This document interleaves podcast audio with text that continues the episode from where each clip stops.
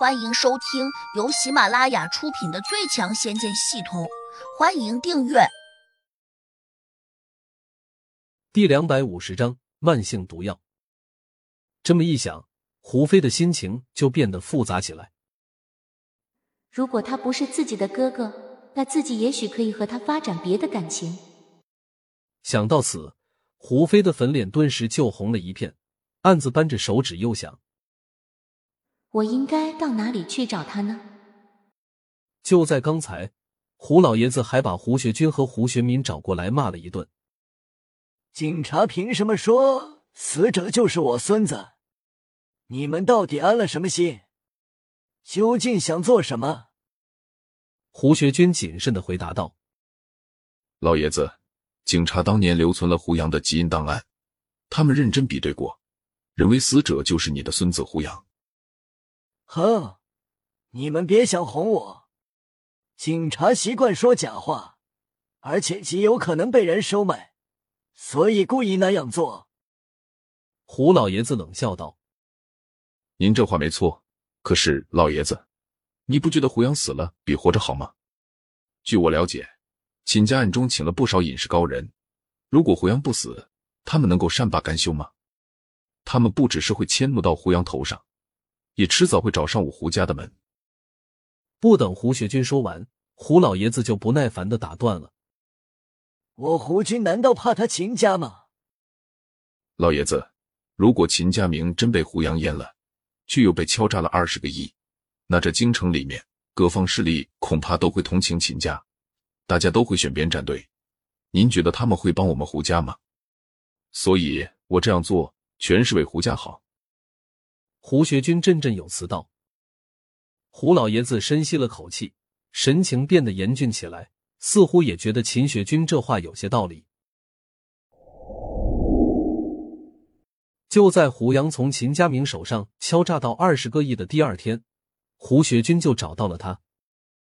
胡学军摆出了长辈的姿态，严肃的告诉胡杨：“我们胡家能有今天，实属不易，请你为了胡家考虑。”暂时躲避一段时间，至少三个月内不要露面。如果你能答应，我们可以给你提供一定的资金支持，也可以尽量满足你想要的东西。怎么样？胡杨冷冷的看着他，心里暗自冷笑。如果我不答应呢？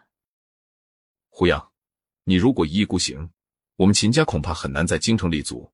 你爷爷已经老了，独木难撑。还有。你亲妹妹胡飞的处境也会变得很危险，你倒是天不怕地不怕，尽可能地过你的逍遥日子。可胡飞怎么办？他躲得过随时会出现的明枪暗箭吗？我妹妹的安全不用你们操心，你最好还是管好你自己。胡杨，我是你大叔，请你尊重我，别拿长辈的架子来压人。我现在还不是你胡家的人。这话可是你说的，行。你可以不承认自己的身份，我们也不想因为你过得提心吊胆。胡学军神情严峻，心里却很高兴，他正需要这句话。谁要敢惹我妹，我会让他死无葬身之地的。胡杨，我知道你有本事，你能打，可是你妹妹却只是个普通人，除非你二十四小时保护着她，否则你怎么保证她的安全？胡学军平静的分析道。如果我不能保护他，难道你们能吗？当然，我胡家如果连这点能耐也没有，又如何在京城稳稳的伫立几十年？只要你肯答应我们的要求，我们保证胡飞不会有事。胡杨放下茶杯，鄙视的看了胡雪军一眼。如果你保证得了，我爸就不会死。胡学军一呆，眼里闪过一丝心虚，顿时不知如何回答。胡杨没有再和他多说，起身便走出了茶楼。胡学军抬手轻轻一招，立刻从里面窜出来两个中年人，他们装着西服，看起来和普通人差不多，但明眼人都清楚，这两人不是普通人，因为他们速度很快，在转眼间就能移动数十米，这绝对不是普通人干得出来的。跟上他，别丢了，必要时。胡学军做了一个切下去的动作，那两个身体干瘦的中年人二话不说，立刻跟了出去。等到胡杨走后，旁边不远的雅间的门开了，胡学民走了出来。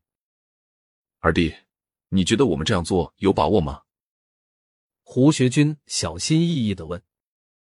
胡学民指了下胡杨刚才喝过的茶水，低声说：“这种毒药无色无味，极难查辨，哪怕有仪器也难以发现，并且这是慢性毒药，吞到肚子里面后，它只会慢慢的侵蚀宿主的经脉，等到胡杨最后反应过来时，肯定已经完了。”胡学军满意的点点头。就算他会慢慢中毒，但我们依旧不能掉以轻心，二弟。你加派些人手，把胡飞看紧点。只要他在我们手上，胡杨就不敢把我们怎样。